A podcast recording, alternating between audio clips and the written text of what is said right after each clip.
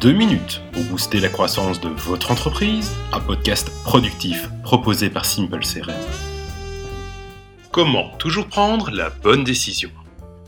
Il existe un framework magique qui permet de toujours prendre la bonne décision, le framework BRICE. La première étape de ce framework est la lettre B, B comme balance.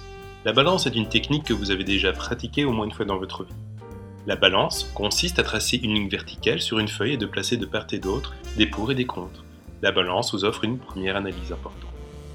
La deuxième étape est le R de ROI, donc de retour sur investissement. Que va vous apporter cette décision? Quels seront ses impacts? Comment sera-t-elle profitable? La troisième étape est le I de investissement.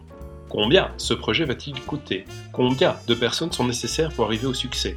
Impliquer ces personnes dans ce projet va-t-il bloquer ou ralentir d'autres missions? Après le B, le R et le I, vient le C comme calendrier. Sur base de la charge de travail en cours et sur base de la charge de travail à venir, avez-vous réellement la possibilité de mener à bien ce projet? Si évaluer la charge de travail actuelle est assez simple, évaluer la charge de travail à venir l'est nettement moins. Soyez donc prudent dans vos prévisions.